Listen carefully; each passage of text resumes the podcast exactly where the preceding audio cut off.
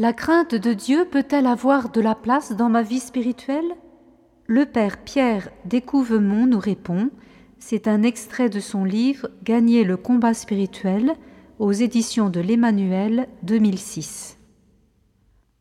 Dans la Bible, Dieu ne cesse de nous redire Ne craignez pas. Cet impératif divin revient 366 fois dans le texte sacré. Il accompagne notamment tout envoi en mission. Dieu demande à ses prophètes de ne pas céder à la peur devant les difficultés de l'œuvre qu'il leur demande d'accomplir. Sa puissance et sa protection ne leur feront pas défaut. Par ailleurs, la Bible nous encourage souvent à craindre le Seigneur. Marie n'est pas la seule à exalter les craignants Dieu, car viendra le jour où le Seigneur jugera tous les hommes et rendra à chacun selon ses œuvres.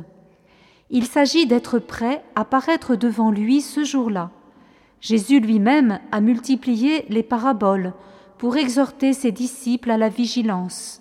Qu'ils soient toujours prêts à rendre compte de la gestion de leurs talents quand il reviendra dans sa gloire. Mais alors, comment l'apôtre Jean peut-il affirmer que le parfait bannit la crainte, car la crainte implique un châtiment Nous devons, dit-il encore, avoir pleine assurance devant Dieu, car si notre cœur venait à nous condamner, Dieu est plus grand que notre cœur. Saint Augustin nous suggère une réponse. Il y a une certaine forme de crainte de Dieu qui est une première étape dans la vie spirituelle. Elle aide le pécheur à se convertir. Par peur d'être entraîné par le diable en enfer, le pécheur se détourne du mal et commence à mener une vie plus conforme à l'Évangile. C'est le commencement de la sagesse. Mais il est souhaitable que notre pratique du bien soit motivée par cet amour fervent du Seigneur. Pour faire comprendre la différence entre ces deux formes de crainte, Saint Augustin prend une comparaison. L'épouse, couchée auprès de son amant, craint que son mari ne revienne et ne la surprenne en flagrant délit d'adultère. L'épouse fidèle, au contraire, qui attend avec impatience le retour de son époux et qui a peur qu'il ne lui soit arrivé quelque accident, craint qu'il ne revienne pas. Les saints n'éliminent pas de leur cœur toute crainte de Dieu, mais vivent de plus en plus sous la mouvance du don de l'Esprit Saint qui s'appelle la crainte de Dieu.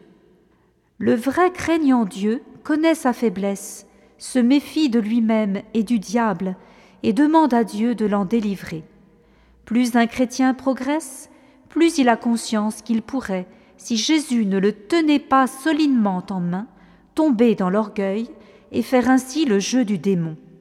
Plus nous avons conscience de notre faiblesse radicale de créatures blessées par le péché originel, plus nous éprouvons le besoin de nous précipiter dans les bras du Seigneur pour y être guéris et protégés. Comme dit si bien saint François de Sales, l'humilité et la confiance sont les deux béquilles qui nous permettent d'avancer en toute sécurité vers le royaume des cieux.